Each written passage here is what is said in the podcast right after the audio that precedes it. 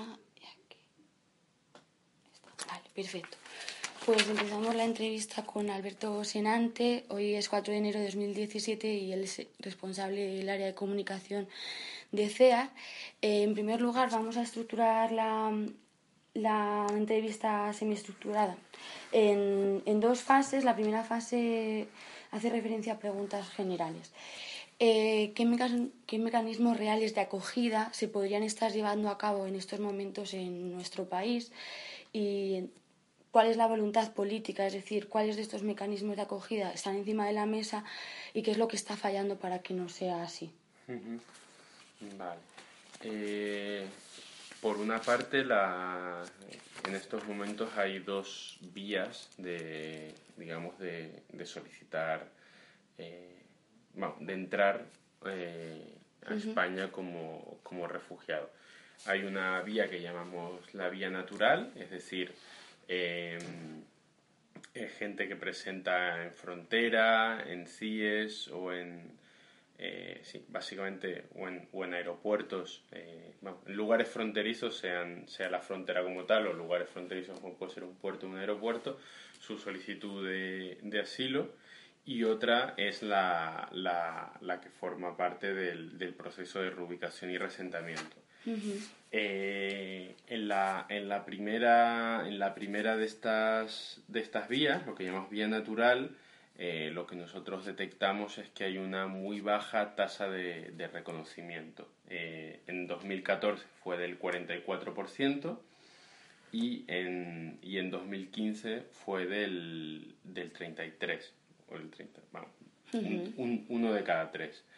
Eh, ¿qué, eh, ¿qué, significa, ¿Qué significa esto? Que siete de cada diez personas que solicitan asilo en, en un, eh, en un puesto fronterizo en España eh, son denegadas. Por tanto, vemos que, que en eso habría mucho que mejorar. Luego, en la, otra, en la otra vía, la vía de la reubicación y el reasentamiento, pensamos que los acuerdos de, de, septiembre de 2015 fueron un avance, pero desde luego eh, ni mucho menos un, un, una solución definitiva como, como trató de venderse y esos acuerdos un año y tres meses después eh, la Unión Europea ha cumplido el, el 13% y España el 5%. Son acuerdos a dos años vista, es decir, ahora mismo quedan nueve meses para que eh, finalice eh, el plazo que los mismos, los propios estados se dieron para, para, para llevar a cabo esos programas. Es decir, tendrían, eh, somos pesimistas en el sentido que creemos que no se van a cumplir y desde luego tendrían que agilizarse muchísimo para cumplir al menos la mitad. Entonces, bueno, eso es un, un son dos, dos, dos, son las dos vías y en las dos vías son los datos nos dicen que son claramente mejorables. Uh -huh. Luego hay otra vía que, que, es la que nosotros reclamamos que desde CEAR que, que pase, que son la, las vías seguras eh, para que la gente pueda pedir eh, solicitar asilo en embajadas y consulados. Es decir, esta es una vía que lo que hace es que eh, igual que el resentamiento, que forma parte del programa, eh, eh, hace que la gente no tenga que arriesgar su vida eh, viajando tanto en tierra como, como, en mar, porque las muertes más que más conocemos son las de mar, pero también hay muertes, uh -huh. por ejemplo, en el Sáhara o en, o en Libia, es decir, hay, hay muertes en tierra que, que, que no se cuentan, están un poco en un limbo, pero esto lo que haría es que esas personas, mm, la, solicitud de asilo se presenta en, una, en, una, en un espacio oficial del país, como es un asilo de embajada,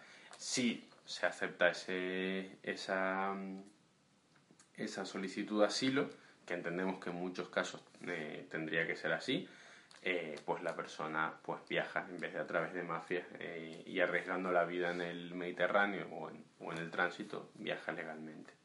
Vale, o sea que la voluntad política existente ahora mismo está para que estas vías mejoren como la tercera que vosotros proponéis.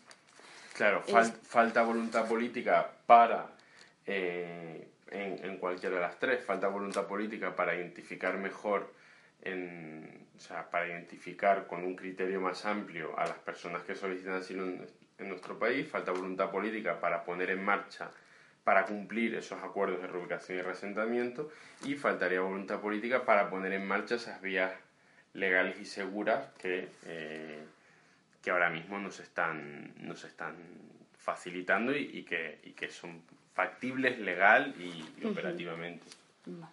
Muy eh, bueno, esto es un poco lo que se está llevando a cabo o lo que desde arriba nos lo están gestionando de esta manera pero en contraposición, ¿cuál crees que, bueno, yo, ¿cuál crees que ha sido la respuesta de la ciudadanía en este fenómeno que, que hemos visto de dos años a esta parte, más o menos? Desde luego hay un despertar de la, de la ciudadanía en cuanto al tema de los refugiados.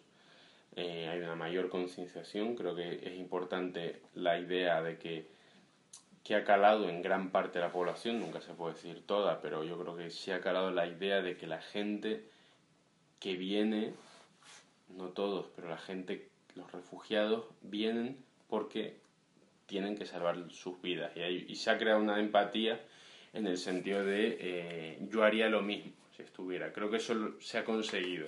Luego hay... Mm, eh, creo que esa idea ha calado y es una idea que, que hace 3, 4 años realmente no estaba. Eh, luego, como, como, en otras causas sociales, terremotos o, o sequías o, sí, o pobreza, lo que también vemos es que hay una reacción más emotiva, más impulsiva, en el que durante unos momentos muy concretos se despierta mucha solidaridad y esa solidaridad es como un poco una marea, ¿no? Sube la marea y luego va bajando. Creemos que en ese bajar de marea algo queda, es decir, no solo... Algún resto.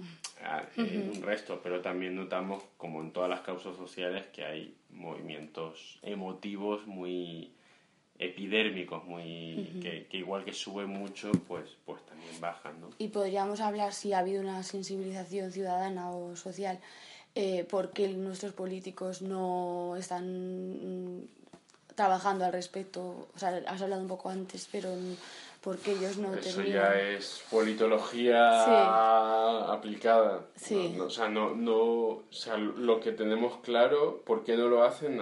Es politología. Ah, y bueno, eso habría que preguntarse a un politólogo. Eh, pero, pero lo que sí tenemos claro un contraste entre la preocupación ciudadana por este tema y las respuestas políticas. Es decir, es mucha mayor la, la, la, la demanda de, de, que esto se haga bien y, y no lo decimos o sea, nosotros. Hay un cortocircuito ahí. Sí, hay un cortocircuito en lo que la, en, en lo que la gente está diciendo, no solo, digamos, la, la cúspide de solidaridad de la gente que ofrece su casa o se hace voluntario o llega y nos dona, ¿no? que eso sería, digamos, la, la punta de lanza de la solidaridad, nos dona a nosotros o a, otras organizaciones o firma campañas, ¿no? Sí. Sino, eh, sino también eh, hay un estudio de, ahora no me acuerdo cuál, de Pew, Pew Research o Pew Research o algo así, que, dice, que habla de lo que, que la mayoría de la gente está de acuerdo en acoger a más, es decir, no solo esa punta de lanza muy militante y muy motivada, sino, sino que en general la ciudadanía está de acuerdo en, en acoger a los refugiados según, según nos dicen las, claramente las encuestas. ¿no? Bueno, vale, vamos a, a dejar de este lado para seguir con las preguntas sobre la cobertura mediática. Eh, nos gustaría saber qué opinas sobre el tratamiento informativo y la cobertura mediática proyectada por las cadenas de televisión española sobre la denominada crisis de los refugiados y si nos podrías hablar de buenas prácticas periodísticas y mm. malas prácticas detectadas al respecto. Mm. Vale, es una pregunta del millón, que no, tiene una, no tiene una respuesta. No tiene una respuesta. bueno, puedes, puedes unas líneas así yo generales. voy contando y, y tú sacas. En parte las intentamos responder en, en el artículo que te señalaba, En, el, en el primer mail. O sea, no te voy a decir mucho más. algo muy distinto a eso, pero bueno, intento concretar o especificar algo más o, me repreguntas sobre, los aspectos que necesites. Vale. Eh, yo creo que en general la, la, tónica informativa ha sido positiva. Es decir, no, o sea, lo, lo, fácil es quejarse y decir que podría haber sido mejor. Sí, podría haber sido mejor. Eh, en general, la, cuando se ha hablado de, de, de, refugiados, la tónica ha sido positiva. Eh, se ha intentado humanizar la, la, situación, se ha mostrado el rostro, mm, se han mostrado los testimonios. Eh, se ha, se ha eh, se ha informado de una forma correcta y, una forma, digamos, eh, alarmista en el mejor sentido de la palabra, diciendo que esto no, no se puede, esto no debería permitirse, ¿no? Esto es un drama humano que no debería permitirse. Yo creo que esa es la tónica general, tanto en la valoración que hacemos, que es la tónica general. Ah, bueno, y luego mayor presencia, o sea, no solo por calidad, sino por cantidad, eh, el tema eh, adquiere una, una, importancia mucho mayor que la que la que era la que había hace, hace algunos años ¿no? o antes de agosto de 2015 que para mí es el, el gran punto de inflexión ¿no? eh, cosas cosas negativas cosas los peros se empieza a informar tarde de esto es decir esto es un drama humano increciendo se empieza a informar muy tarde eh, mm, porque la cosa venía, se empieza a informar geográficamente cuando, digamos, y esto ya es muy televisivo, cuando hay una imagen potente en Europa, es decir, no cuando, eh, digamos, no se empieza a informar cuando el drama ocurre, sino se empieza a informar cuando el drama ocurre cerca y cuando hay una, una imagen potente que son las de los personas, o sea, cientos de personas en estaciones de trenes europeas. Esas personas antes estaban en Turquía y en Jordania y en Líbano y de eso no, no se había informado como, como, como alarma, ¿no? Y entonces es el doble juego, o sea, o es la pregunta de eh, ¿qué es noticia? ¿Es noticia que la gente sufra o es noticia que la gente sufra en nuestras fronteras, ¿no? Parece que inadmisible que la gente sufra en Europa, pero que si sufren en Jordania... Cuando nos toca de... Claro, cuando nos toca. Eh, y entonces, bueno, hay un... Hay una parte lógica, que es decir, bueno, sí, sobre lo local, y hay una, y una parte para mí lógica, en el sentido de que el drama humano sigue estando ahí, sigue estando, y la contraposición es que es en coherencia se deja de informar cuando deja de haber aglomeraciones en Europa, pero las aglomeraciones en cuanto a millones, eh, que no se cuentan en cientos ni en miles, sino se cuentan en, cientos de miles en los campos de refugiados de Jordania, Turquía, Líbano, eh, sigue ahí. Entonces hay, como una disolución del problema cuando deja de, problema muy entre comillas, eh, cuando deja de estar en Europa, ¿no? Ese es el gran pero. Y luego hay otro gran pero que eh, te invito a analizar, que es que parece que o se da por hecho que si vienen de Oriente Medio son refugiados y si vienen de otros países no. Entonces, claro, eh, hay una hay un una división. Hay una división. Yo, yo no quiero llamarle racismo porque creo que el racismo es otra cosa pero creo que hay una, un desconocimiento grave en el sentido de que si es sirio, hay mucha concentración en el conflicto de sirio, que es, el, que es evidentemente el, más, el que genera más, todos los datos dicen que es el que más, pero desde luego no es el único, es más, no es, ni la, no es ni la mitad del total, entre el 30 y el 40%. Entonces, ¿qué pasa? Que si, si y hay, vamos, hay un tuit de, de Xavier Aldecoa que que, lo deja muy claro, ¿no? Es decir, antes era, si, se, si se mueren blancos, o sea, estos no son, estos ya no son refugiados, ¿no? Y, una imagen de, porque todos los, los, titulares cuando se abre la ruta de Libia empiezan a hablar, vuelven a hablar de inmigrantes. Claro, los subsaharianos. Y no de refugiados, ¿no? Cuando, bueno, hay conflictos en Nigeria, hay conflicto en Mali, hay conflicto en Sudán, hay conflicto, y por otro lado hay conflicto en Afganistán, Pakistán, Eh, es decir, no es solo el prototipo del Oriente Medio. Sí, que tendemos a todo el rato categorizar. Categorizar y solo son refugiados, o sea, solo reciben la etiqueta de refugiados y por tanto mm, merecedores de recibir asilo o, merecedores de acogida eh, los de un, una...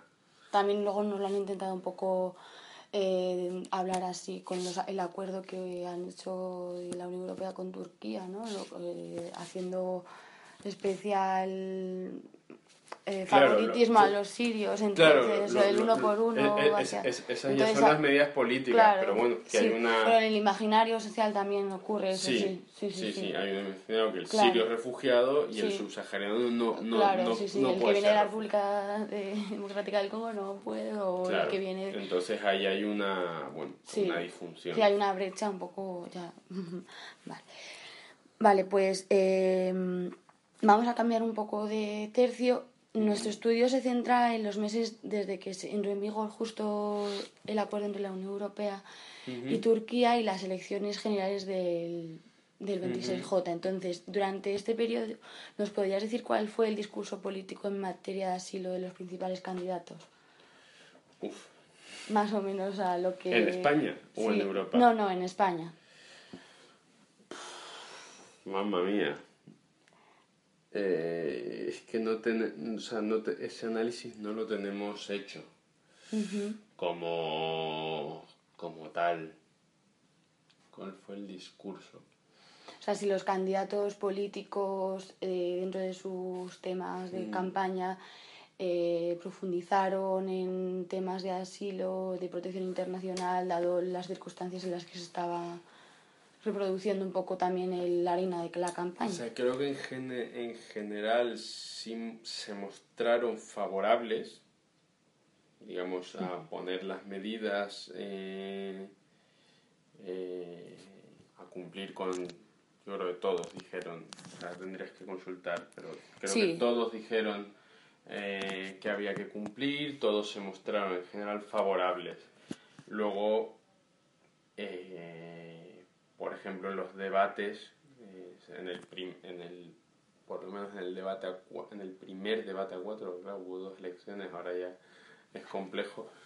En el primer debate a cuatro sí hubo, creo recordar que hubo ausencia, pero estoy tirando de memoria, o sea, no... no sí, o sea, pero me refiero a líneas generales, vosotros como organización, que más o menos qué discursos políticos, igual que en Hungría o en no sé, en Rumanía hay, hay, o no sé, el Brexit o hay, hay candidatos que tienen unos discursos muy fuertes, eh, xenófobos, o, y entonces en España sabemos que en líneas generales pues no ha sido así, entonces, eh, pero vosotros como organización que trabajáis y que con este tipo de personas, si más o menos podíais conocer o no sé, no, estoy buscando una respuesta de en plan literal. Pensamos que la tónica fue general. Claro, eso es, me la, refiero un poco tónica general fue positiva hacia, hacia, hacia la acogida. O sea, ningún candidato se, se, se, desmarcó con propuestas.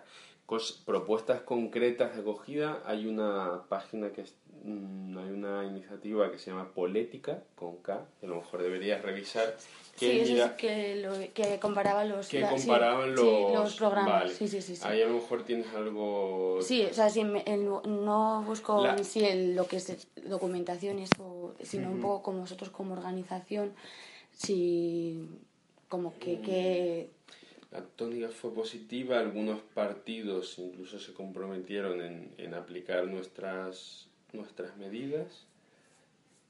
Sé que Podemos seguro, sé que Izquierda Unida también, tendría que ver si el PSOE también, y en general el discurso fue positivo, que la, la, digamos el, el mayor pero como discurso fue quizás que ese tema no fuera más, no, no tanto el, el, el, lo que dijeron, o sea, no tanto la calidad, sino que, que hubo poca presencia del, del tema eh, vale. O sea, no, no tanto no, era, no estaba dentro de la agenda política. No estaba dentro de los principales temas, no fue dentro de las principales acusaciones de la oposición y sobre todo con una mirada seguramente muy Sí, ahí vamos un poco, porque la siguiente pregunta iría un poco por ahí. O sea, era como que, ¿qué opinas sobre la visibilidad que ofreció la agenda mediática sobre el binomio candidatos y políticos, o sea, candidatos políticos y refugiados? O sea, que esa visibilidad de los discursos o sobre ese tema existió o no existió. ¿Cómo no sintió la pregunta? O sea, era un poco hacia dónde ibas. Si, si, se redujo la presencia no, no, me, me refiero, no, no, no, nada que ver. Sino eh, dentro de esos discursos que estábamos hablando de los políticos, eh, era que si había sido visible ese discurso que sí que le tienen que tener porque está dentro de sus, de sus programas electorales y todo esto, si había sido visible ese discurso en, en, la sí eso es que era un poco lo que estabas diciendo que no que la calidad a lo mejor era buena pero la cantidad echamos de menos eso la, la presencia y un poco la digamos la, la, amplitud de miradas en el sentido de se centraba mucho en si en las medidas que España podía hacer o no y, y no se seguramente no se hacía el suficiente hincapié en, eh, en el drama humanitario que se estaba viviendo, ¿no? O sea, a nivel global, es decir, que, o sea, que estábamos ante un récord de personas desplazadas en el mundo, es decir, puedo contextualizar esas medidas más allá que España cumpla o no cumpla su pequeña cuota, ¿no? Sí. Un poco eh, el discurso político faltaba más profundo, claro, más, profundo y más amplio. Ajá, vale. Em, vale. Ahora vamos a cambiar un poco. Hablaremos, hablamos ahora de la importancia del lenguaje y de los términos. La ciudadanía habla y entiende este fenómeno como nos lo han contado y, tal y como los medios lo han denominado, que es lo que hablamos de la crisis de los refugiados. ¿Qué opinas sobre esta calificación? ¿Qué incluye y qué excluye esta denominación? Hmm habría, digamos, dos, dos partes para abordar ese término. Eh, por una parte, saludamos o damos la bienvenida a que los medios mayoritariamente empiecen a usar el concepto de refugio, el concepto de asilo, es decir, eso creo que ha sido un, un gran avance de estos dos de estos dos años, es decir, se, se, se hablaba de inmigración metiendo todos los refugiados, o sea, metiendo a los refugiados en ese, en ese saco, parece positivo que se, que se, que se empiece a hablar de refugiados y que se empiece a hablar de las obligaciones, también ¿no? como un coma, las obligaciones que tienen los estados hacia, hacia, estas, hacia estas personas. La, contraparte de esto es que parece que los migrantes no tienen ningún derecho, y no, los migrantes tienen otros derechos que no son los de refugiados, pero sí tienen derechos, los derechos humanos de cualquier persona. Entonces, por ahí, por el término migrante refugiado, sí, un avance, pero con un, con un pero, ¿no? Y bueno, y con la salvedad también de, que te comentaba antes, de solo refugio, parece que la restricción del término refugiado a, cierto colectivo o a personas de ciertos países. Luego, el término crisis, eh, a nosotros no nos, no nos gusta la, digamos, el término crisis de refugiados porque parece que los refugiados están provocando una crisis en Europa, ¿no? Entonces nos, nos sentimos mucho más cómodos hablando de crisis humanitaria, que es lo que está... La, la crisis son... Humana. Eh, es humana y, y, y, y, es de los refugiados. Hay, hay, una parte que sí es como, vale, se puede entender que es la crisis la están viendo los refugiados, pero también parece que es la crisis de los refugiados lo que es, la... Es, que la provocan ellos, como la crisis económica es la que provoca la economía. ¿no?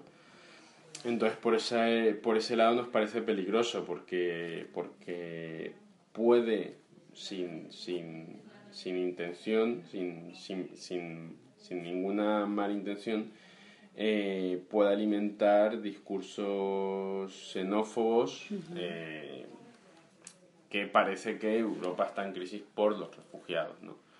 Entonces hay una, hay una ambivalencia que, que sí nos parece peligrosa. Vale, muy bien. Eh, vale, luego, en líneas generales, mm, ¿qué papel fundamental tienen los medios de comunicación? Y si podrías concretar en televisión, bien, si no, medios de comunicación como eh, soportes o como medios de primer alcance que informan una realidad tan compleja. ¿qué papel fundamental, qué responsabilidades tienen? ¿Crees que lo están haciendo bien? ¿Qué aspectos hay que mejorar? Bueno, eso ya me lo has comentado antes. Mm. Me voy un poco más allá hacia la responsabilidad de informar sobre algo tan complejo. Claro, la, la responsabilidad, eh, siempre que se aborda estos temas, no solo yo, muchos decimos que cuando se, se, se habla de personas excluidas o personas en, eh, diferentes, digamos, a, a, a, la, a, la, normalidad, y normalidad es como, como media estadística, no, no porque seamos nosotros normales, eh, siempre es la misma, es decir, hay que informar como de cualquier otra situación, igual que cuando hablas de la subida del petróleo tienes que ser preciso y tienes que dar un contexto eh, y, y, ver en qué afecta y qué consecuencias tiene personalmente, pues cuando hablas de refugiados igual, ¿no? Entonces, ¿cuál es la responsabilidad añadida o cuál es la responsabilidad eh, extra, sí? en este tipo de temas que una mala información, una desinformación puede eh, provocar ideas falsas en la en la en las en la, en la sociedad y que un grupo, no será todo, pero que un grupo eh, vea a otras personas como una, como una amenaza, ¿no? Y eso mm, ya no es un tema de, de que mal entiendo mal una noticia y se acaba ahí, sino que pone en riesgo eh, la convivencia si se, si se mantiene. ¿no? si tú presentas a un grupo como una amenaza sistemáticamente, pues evidentemente habrá una parte de la, de la sociedad que les considere una amenaza y eso pone en peligro la convivencia. ¿Cuál sería el paradigma de, del, del, riesgo, del riesgo de esa información? Veíamos incluso en el mismo telediario eh, a veces en el mismo telediario como la información sobre eh, sobre el, había una información sobre un hundimiento, sobre la crisis de Siria o sobre el otro conflicto que trataba de una forma a, los, a, los, a las personas refugiadas y cinco minutos antes o cinco minutos después en el telediario o inmediatamente después, muchas veces se ponían dentro de la sección internacional después, se eh, vinculaba a los refugiados con atentados terroristas cuando había alguno. Entonces, claro, ahí había una dicotomía muy, gran, muy grande, ¿no? En, en casi en el mismo telediario o en el telediario del día después, cómo trataba a, a un, al colectivo de una forma y cómo se trataba de otra. En general no se... creo que no se ha vinculado directamente, pero se hacía mención a declaraciones sin cuestionarlas. Eh, o sea, que no creo que ningún medio generalista haya dicho explícitamente los refugiados son terroristas, pero de una forma sutil y dando, dando espacio a personas que sí lo hacían, claro, es que sí parecía que, eh, que había una vinculación, ¿no? Y eso desde luego es peligrosísimo y, y, y, sí pone en riesgo, o sea, sí, o sea, desde luego si se pasar esa frontera, sí sería un, una grave amenaza para, para la acogida, desde luego. O sea, si, si calase esa idea que, que, que, el, que ser refugiado, o sea, tiene una... Estigmatización, claro. Sí, hay, un, hay un peligro de que algunos, no todos, pero solo ya de que algunos son terroristas, eso desde luego, o sea, sí sería una, un, una idea muy nociva para la convivencia. Y desde luego Y está ahí, eso está ahí, porque con la situación que hay ahora de... hasta qué punto, hasta qué punto ha calado, pero eh, desde luego esa vinculación, sobre todo en los países que han, que han sufrido los, los atentados, desde luego está ahí, y el auge de grupos de extrema derecha, pues, pues no es no es opinable, es un, es un hecho, hay que ver cuánto, pero... vale. Eh, hablábamos antes de que estas situaciones a veces eh, forman parte de la realidad y como una llama pues se van apagando o lo que decías tú que es una, mm. una marea y va subiendo y bajando. Entonces em, hemos apreciado que muchas veces se toman estas noticias o, o estos hechos con un enfoque anecdótico. ¿Cómo se podría evitar que los medios le diesen este tipo de enfoque? Que como anecdótico, ha pasado esto en la playa de Libia y es mm. como que ya está, ha pasado. como se han encontrado unos cuerpos y... Mm. Para mí ese es un problema de fondo que solo se. solo se. Vamos, o, la forma más directa de atajarlo es con, menor precariedad y mayor especialización. Es decir, al periodista que, que cubre refugiados y cubre tráfico y cubre cuatro cosas más del batiburrillo que, que, una que, la que la sección de sociedades pues es difícil pedirle, vamos, es difícil, ¿no? Es, es injusto pedirle contexto y pedirle y pedirle que salga más allá de lo, de lo que llama la atención.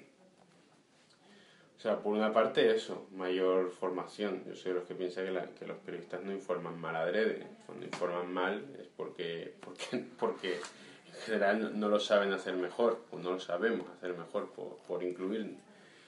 Y, y luego es la, es la mm, hay, hay una parte que es la espectacularización, claramente, pero eso no afecta a los refugiados, eso afecta a la información en sí.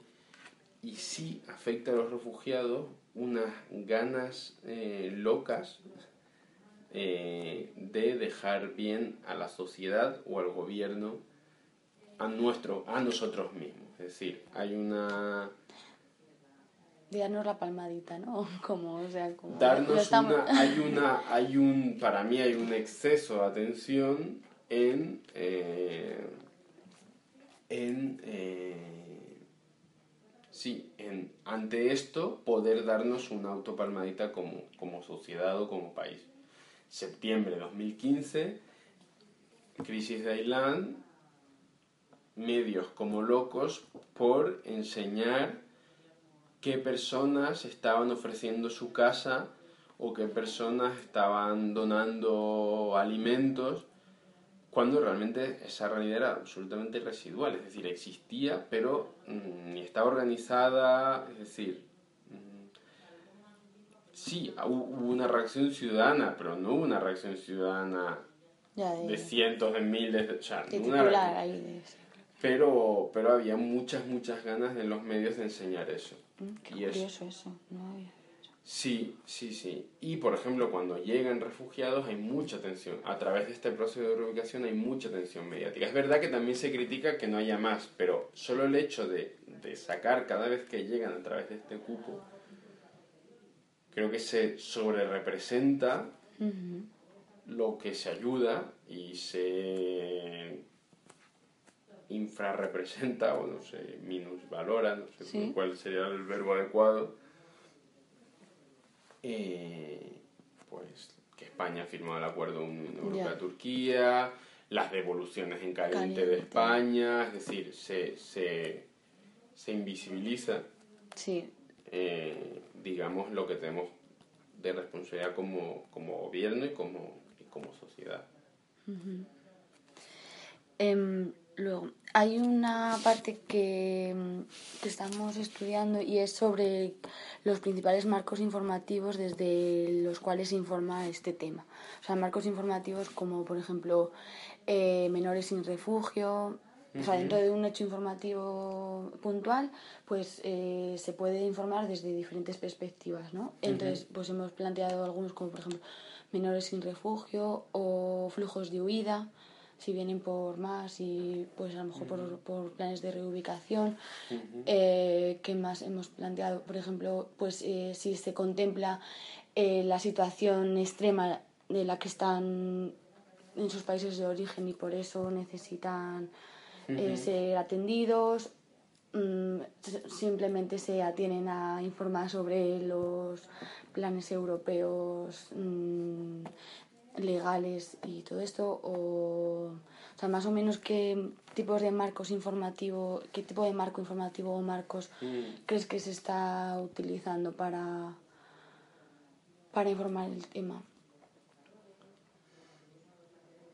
como marco perspectiva o yo creo bueno no incluye solo los refugiados pero los refugiados tienen especial eh, especial, bueno, afecta particularmente, no se deja de salir de la, de la lógica del, del suceso, digamos. O, no se deja, o mayoritariamente no se deja. Sería muy injusto decir que no se deja. Eh, o sea, esto es un proceso. Sea, un periodista muy de medios te diría que sí, es que necesito una percha, pero la, la respuesta es ya, pero es que esto es un proceso que lo ves en un gráfico y es así. Sí. Esto es, 2000, esto es el año 2000 y estamos aquí, es decir, esto avanza así. Por tanto, mm, es súper previsible, es absolutamente previsible. Es decir, si estás aquí, es absolutamente previsible que el año que viene estemos aquí, ¿no? Entonces, es algo que está pasando, pasa continuamente, ¿no? Entonces, los marcos informativos ¿Cuáles serían? Así a, a bote pronto, los hundimientos, que sería un marco. Los, digamos, escenarios, escenarios clave, se me ocurre eh, estaciones de trenes agosto, septiembre de 2015, Idomeni, marzo, marzo, mayo, o, abril, mayo eh, 2016 como lugares sale lugares teatro lugares o sea, sí como el escenario en el que nos muestran que está sí un escenario que ya, que ya, es reconocible es decir en, en mayo de 2016 al espectador ya Idomeni lo sabe lo que es cosa que es muy muy loco no sí es, es, es muy fuerte eh, yo creo que es un tema casi operativo, ¿eh? te diría. No es un tema de. sí, como para relacionar conceptos, como para así ya. No, no, y, y, voy y mando un periodista cuando tengo a 10.000 refugiados, lo mando porque. porque porque ahí me pasa, ahí es donde está pasando. No es que esté, esté, pasando, porque está pasando en Calais, está, está pasando, en, otro muchos sitios, claro, Calais sería otro, sería otro escenario clave, es decir, lugares muy reconocibles que te permiten. Creo que también hay una parte de, mm, hasta que no haya 5.000 personas delante de la frontera, no mando un corresponsal o no pago un, o no pago un freelance para, o, o, los freelance no van porque no tienen asegurada la, la cobertura. Yo, vamos, en, en todo esto eh, abriría un capítulo de, o sea, de agradecimiento a los freelance, que me parece que son los que han hecho un, un trabajo, no, no, no que sean mejores periodistas, pero sí han trabajado en, en peores condiciones y, arriesgando más. Eh, lo digo para que, vamos, pocos freelance televisivos, alguno, alguno hay, pero, pero bueno, para que lo tengas en cuenta. Y otras serían las llegadas, las llegadas de reubicados y, llegadas en general a... Llegando al país de acogida o... Llegando al país de acogida y mostrando, digamos, Sí, el, la historia de éxito, la historia que, nos parece muy bien que salga. Con un final feliz, así. Sí, pero con un tono de final feliz que entra dentro de la sobrerepresentación de lo, de lo bondadoso que, que, es, que somos, ¿no? Porque en la, en la, si es la integración, eh, mostrar la integración es muy positivo, pero hay una sobrerepresentación de la ayuda que se le ha dado y muy poco de mm, lo que ha hecho, lo que ha tenido que hacer esa persona para integrarse, las, renuncias, eh, que ha conseguido aprender español en dos años, o sea que eh, si tu, tu, idioma... Todas las barreras que te encuentras luego al Todas las barreras que se han encontrado, es decir, hay una sobrerepresentación del, del llegada aquí como Disneyland. Y claro, hay mucho... Y chapó por mostrar la integración, pero claro, la integración es a, qué coste. O sea, parece Por eso las barreras. Vale, entonces marcos informativos irían por ahí. Y ya como para cerrar un poco todo lo que hemos estado hablando, mm, a modo de esquema conceptual, así. Está haciendo pensar más que la facultad. Pero, ¿eh? pero que es que esto, esto es súper constructivo porque vamos a hacer algo súper importante todos juntos, ¿sabes? Y entre todos hacemos algo que luego pueda ser como un manual. No, era, un reproche, ¿eh? hacer, pensar no es un reproche, era, era constatarlo solo. Sí, vale. Ah, vale. A, a modo de esquema conceptual, eh, ¿cuáles crees que serán los pasos a seguir, o que serían los pasos a seguir, o las directrices adecuadas a la hora de informar sobre temas relacionados con personas refugiadas y protección internacional, como, pues, yo que sé, cinco aspectos a tener en cuenta que un profesional tiene que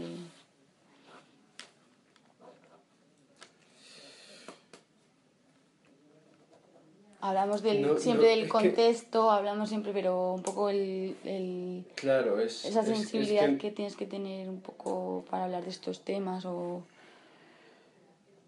Es que mm, soy muy reacio a que, a que se tengan que hablar de una forma particular sobre esta gente, igual que sobre una persona con discapacidad, o, o sea, como, como que no hay que aplicar, o sea, como que no hay unas normas distintas hacia... E, o sea, soy muy reacio a, poner esas normas para ellos, porque es como, ¿por qué? No, no, no tienen, o sea... Ya, ya. Mm, partiendo de la base que hay que, que, hay que eh, tratar a todas las personas con igual, no hay que poner, o sea, los periodistas no tienen que aplicarse unas normas diferentes cuando hablan de refugiados que cuando hablan de un accidente de tráfico.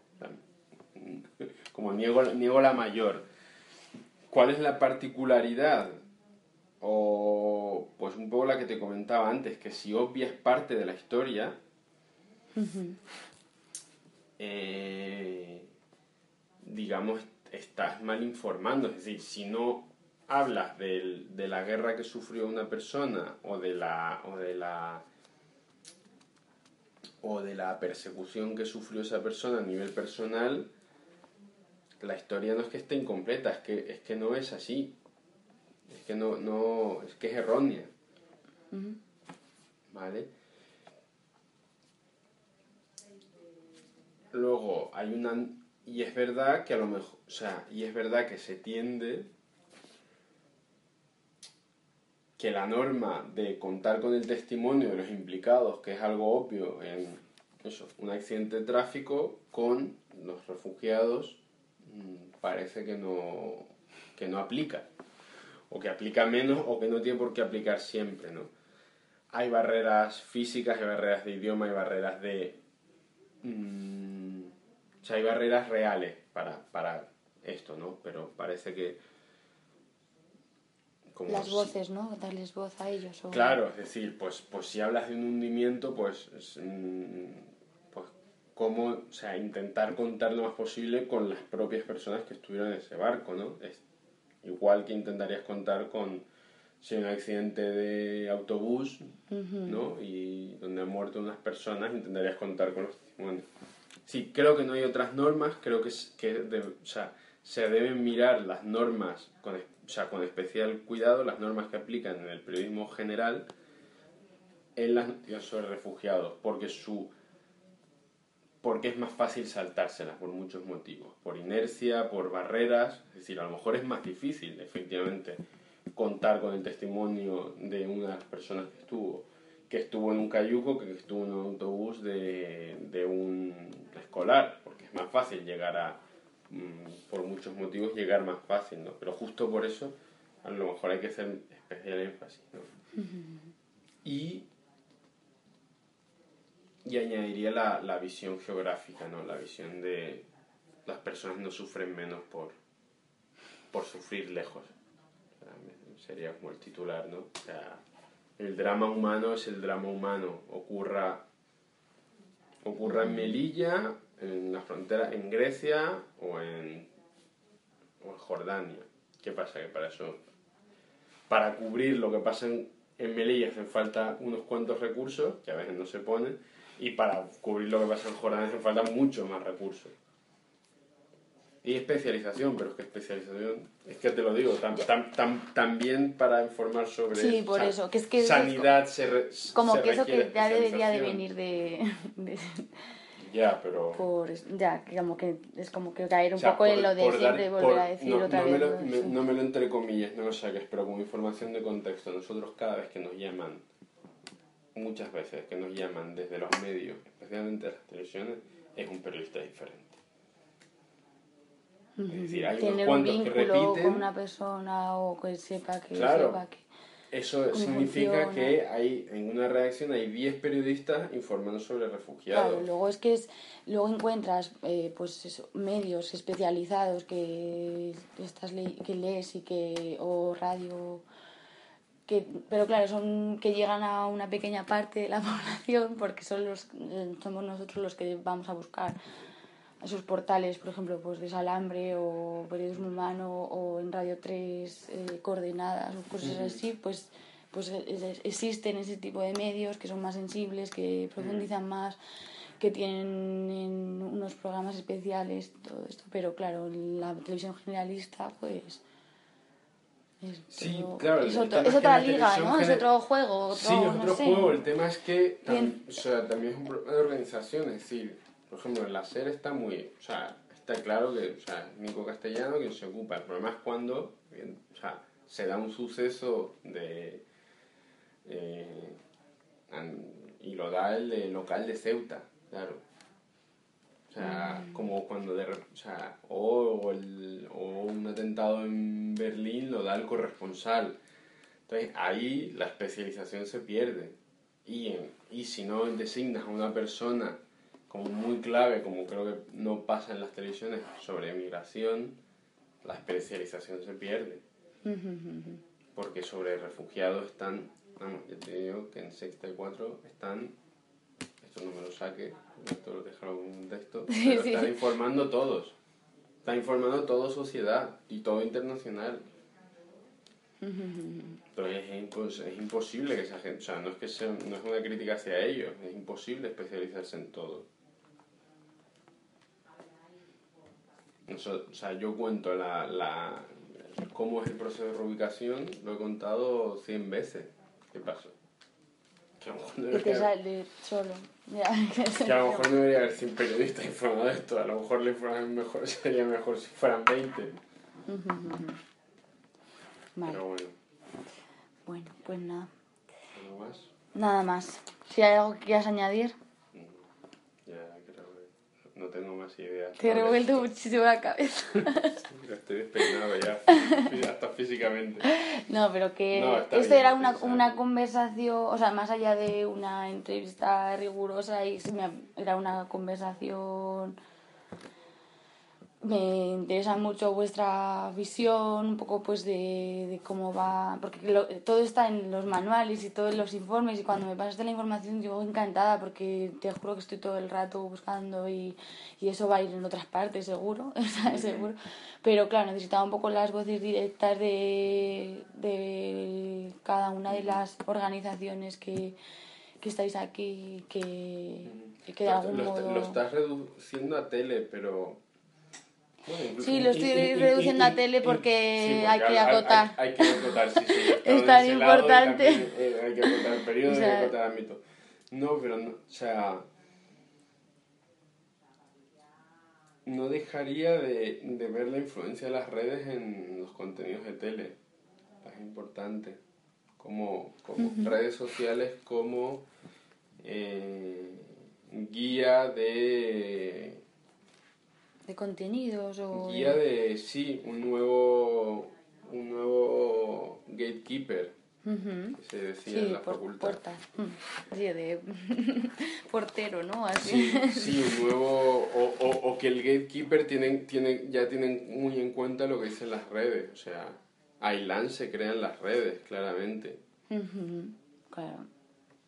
O sea que estuvieran las portadas de todos los periódicos y abriendo informativos es por todo lo que se había movido. Evidentemente la, la foto, mm, quiero creer que al, editor que estaba le había conmovido, pero, pero el auge mm, coge la foto de hay, hay como un segundo island, que no llega ni mucho menos el primero, de un, creo además que está en el periodo que analizas tú, el que, le coge el Sicilia este de... Es un, como un nombre, o sea, es un bombero con, con barba. Barba, con barba. Claro. Rubio, así un poquito sí, más rubio. Sí, sí rubio, de Sicilia, me suena. Eso no sé si está en el periodo que analizas tú, pero, pero claramente es un efecto de redes, ¿no? No lo sé. O sea, sé que no se puede estudiar todo, pero, pero nosotros sí, sí notamos muchos o sea, muchos picos de repente de atención, o sea, que los picos de atención en redes coinciden con los picos de atención Claro, que la en agenda medios. mediática se, se- muchas veces se mueve también por, se mueve. por lo que haya, se esté hablando fuera también y, Sí. y es una pista, claro, Sí. las redes o sea, no, eh, el, el tema de esto es que es muy difícil de cuantificar y muy difícil de medir. O sea, hasta qué punto el Ya. editor metió la foto Aislán en portada porque la foto... O sea, es que ¿cómo, lo- cómo pruebas eso? No- sí, además luego esas cosas luego también en el caso de ahí, porque una fun- o sea, funciona como la pólvora y, y creas esa, esa- ese movimiento, ese fenómeno y otra, a veces eso no, no se puede, va- o sea, no se puede cuantificar lo que dices tú ni... Sí. Pero bueno, luego Yo está ahí lo, está ahí lo- luego lo que lo que ha repercutido o, lo- o cómo se ha ese hecho como luego ha que es- pasa a ser un hecho simbólico casi que luego pues se ha hablado en las cumbres se ha hablado en Sí, sí, claro. Sí, eso... y ha creado un antes y un después claro me imagino Ailán fue un antes y un después en la, en la conciliación, eso sí, lo, yo lo tengo claro. El problema es que el después a lo mejor no es tan, no es tan bueno como... No, no es de rosa, o sea, no es un... no no para nada pero no, bueno no es un paraíso, pero... Pero en el, o sea, es muy, o sea, por ejemplo, en España es muy difícil que un político hable mal de los refugiados. es muy curioso O Es- sea, puede, puede proponer medidas muy chungas hacia los refugiados, pero no puede hablar mal de Nunca, ellos directamente. aquí no lo vamos a, y en nuestro país en muchos temas en sí no, no nadie se moja en casi nada o por no Pueden nada. dar mensajes equívocos como que tienen que venir paulatinamente o que, o que el gobierno está haciendo lo suficiente. O sea, no es que todo lo que digan va a ser bueno, pero directamente hacia ellos es muy, es muy difícil. Y eso yo creo que parte es por, por el movimiento, Sí, que, por el, la- momento Ailán. O sea, Sí. no, es Ailán, pero antes hay cosas y después hay cosas. Luego también hay eh, otros grupos, grupos políticos que forman parte de ayuntamientos y eso que también se están moviendo, se han querido mover y han Sí. metido presión, pero como es algo central, o sea, del gobierno central, pues no, no puede. También eso, no sé, la pancarta Welcome Refugees, pues ya es Sí. algo, ¿no? Mm. Sí, sí, está claro que, que, o sea, puso el foco en este tema que, que, claro, que también una de las cosas obvias, ¿no? De la guerra en Siria empezó en 2011, o sea, y la guerra en Mali es de 2008, y la, o sea, que, que también hay que ver de dónde venimos, venimos de, un, de una invisibilización de esta realidad del... Claro, y de repente re- te la del dilatan y te la ponen ahí y es como, y no sabes comprender tú como espectador eh, por qué y solo ves mm, mm, y los términos que utilizan, oleadas, eh, avalanchas, es como, mm, ¿qué pasa? ¿Qué vienen? O sea, una avalancha es cuando van a la Meca, ¿no? O sea, que no sé cuántas, pero 200 personas pasan por la Gran Vía en un minuto, o sea, no sé. Es Sí, como, sí, sí, eso sí, claro. Pero por, por eso, o sea, a lo mejor soy muy conformista, pero por eso en general sí hemos usado, un- o sea, decimos públicamente que, el, que ha supuesto un avance el, el tratamiento este, porque se ha Sí, yo también lo he apreciado, o sea, con- por lo que yo Porque hay que, Yo hay era que- mucho más pa- pa- escéptica, o sea, no, no, por, por así cuando empecé, mucho más escéptica y la verdad es que... O sea, lo fácil es criticar y decir que está todo mal, pero, pero hay que tener, para mí hay que tener perspectiva y ver de dónde venimos. O sea, que la, la realidad del asilo como derecho está absolutamente invisibilizado. La palabra refugiado la usaban tres periodistas de este país, o sea, contados. En 2014, o sea, si buscas noticias por refugiados, digo periodistas que, que lo usaran no haciendo el digamos no haciendo la noticia del informe anual de CEA sino que la usaran como de motu propio digamos no o sea no, no, no trasladando el comunicado de una organización. Periodistas contados en este país o sea. Sí, era una realidad que no... yo mismo vamos que era periodista en ese momento no no. Y tienen que ocurrir estas cosas para que... sí que ocurrir varias, varias cosas para que para que pasen Bueno, pues... Lo demás lo tienes en, en el. en los. los informes. Sí, el informe, sí. Vamos, en la entrevista creo que digo cosas parecidas, ¿no? Sí, sí, sí. No digo mucho, en el informe sí, sí, intento, o sea, como es más largo, sí, sí decimos más cosas. Por algún caso nos podrían hacer una foto. Alguna compañera, no te importa, o algún compañero, vamos.